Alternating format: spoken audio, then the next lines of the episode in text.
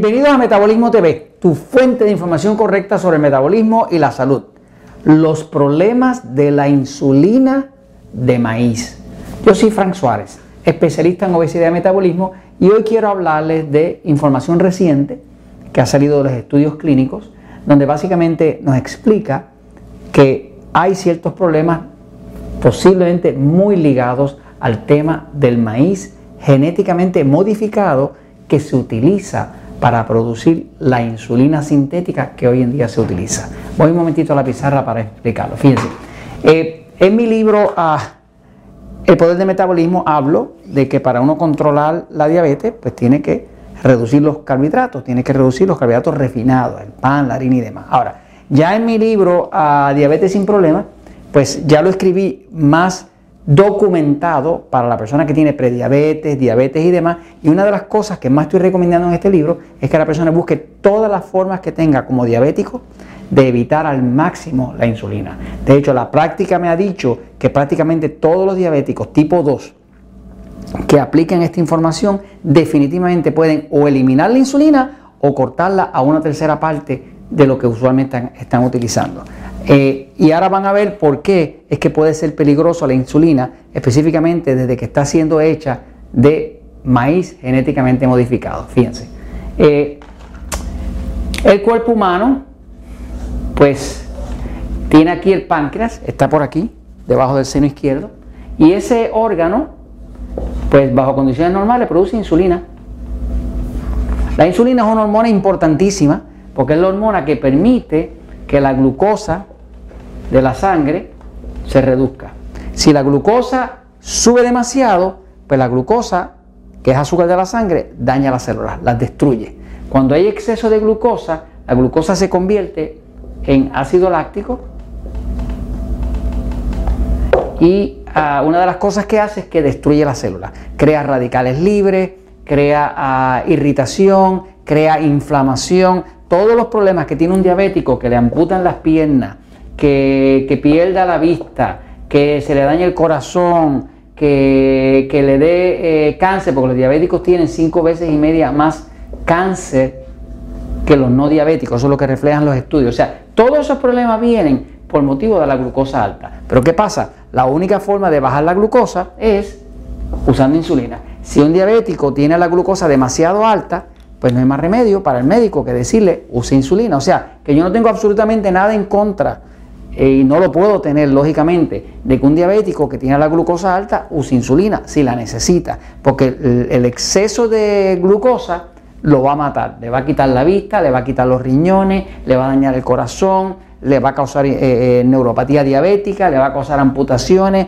le va a causar muerte súbita y todo ese tipo de cosas que trae la glucosa alta. Nada, nada hace más daño al cuerpo que una glucosa muy, muy alta. Cuando la glucosa sobrepasa los 130 miligramos por decilitro y muchos diabéticos andan por, por 200, por 300, con todo y medicamento, cuando pasa 130 empieza a destruir el cuerpo. Así que ya eso se sabe. Ahora, veamos un momentito qué es lo que pasa con la insulina, porque la insulina desde los años 70, desde los años 70, la insulina eh, sufrió un cambio. La insulina que se utilizaba antes de los años 70 era insulina que venía de origen animal.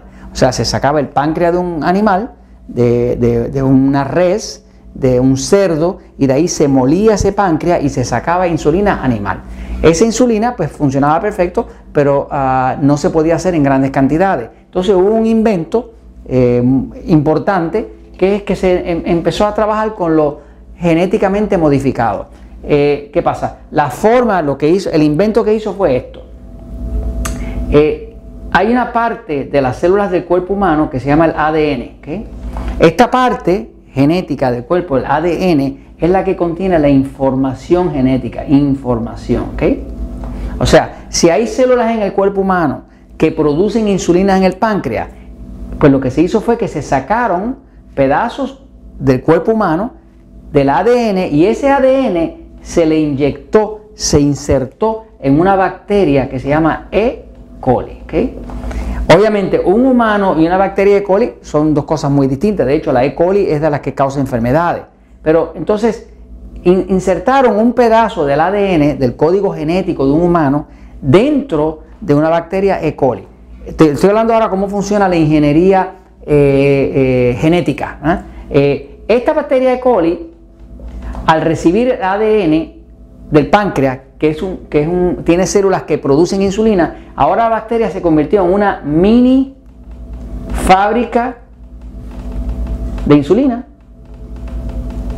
Así crearon la insulina moderna que hoy en día usan todos los diabéticos, pues está producida por bacterias E. coli, eh, insulina genéticamente eh, creada, eh, ya no es de fuente animal. Desde los años 70, pues se, consiguió una fuente muy económica, porque se juntan billones de bacterias E. coli que ya están insertadas del, ADN humano y la bacteria funciona como si fuera un humano y empieza a producir insulina como si fuera el páncreas. Entonces, de ahí recogen toda esa insulina, la empaquetan en viales y esa es la insulina que hoy en día usan los, diabéticos. Ahora, ¿qué pasa?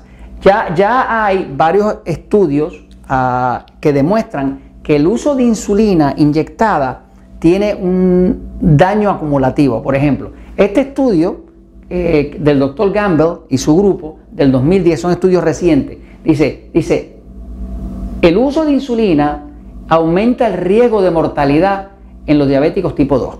O sea, este, o sea, este estudio básicamente demostró que el, riesgo de, mortalidad por todas las causas, estamos hablando cáncer, ataques del corazón, embolias, por todas las causas, aquí se demostraba que aumentaba un 32%. O sea, que en la medida que una persona empieza a usar una insulina, pues está bien, le baja la glucosa. Está bien, evita el daño de la glucosa, pero aumenta ah, dramáticamente su riesgo de mortalidad. Eh, hay otro estudio que habla que la insulina exógena, que es la que viene de afuera, no la que produce el, páncreas, ¿verdad?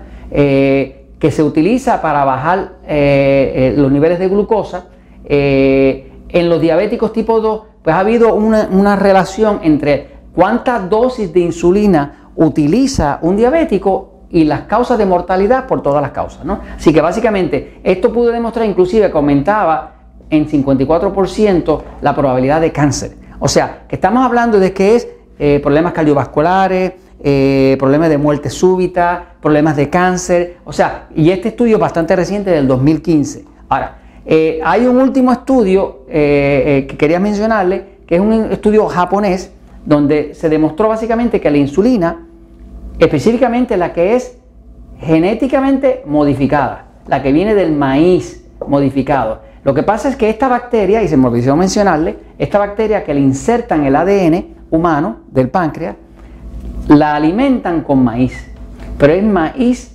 eh, genéticamente modificado.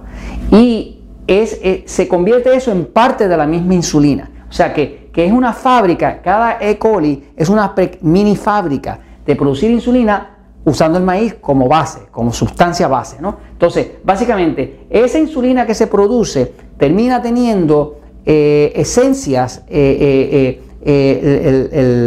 la huella digital, la huella magnética del maíz la tiene.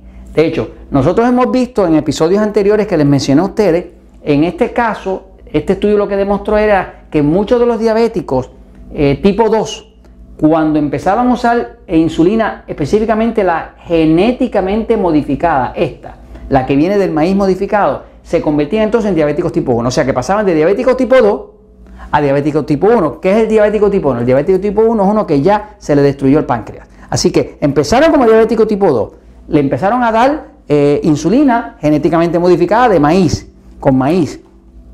Y ahora resulta que terminaron con tipo 1, que ahora tienen que usar insulina para siempre. Ahora, la recomendación general es para cualquier diabético o cualquier persona que, que esté camino de prediabetes.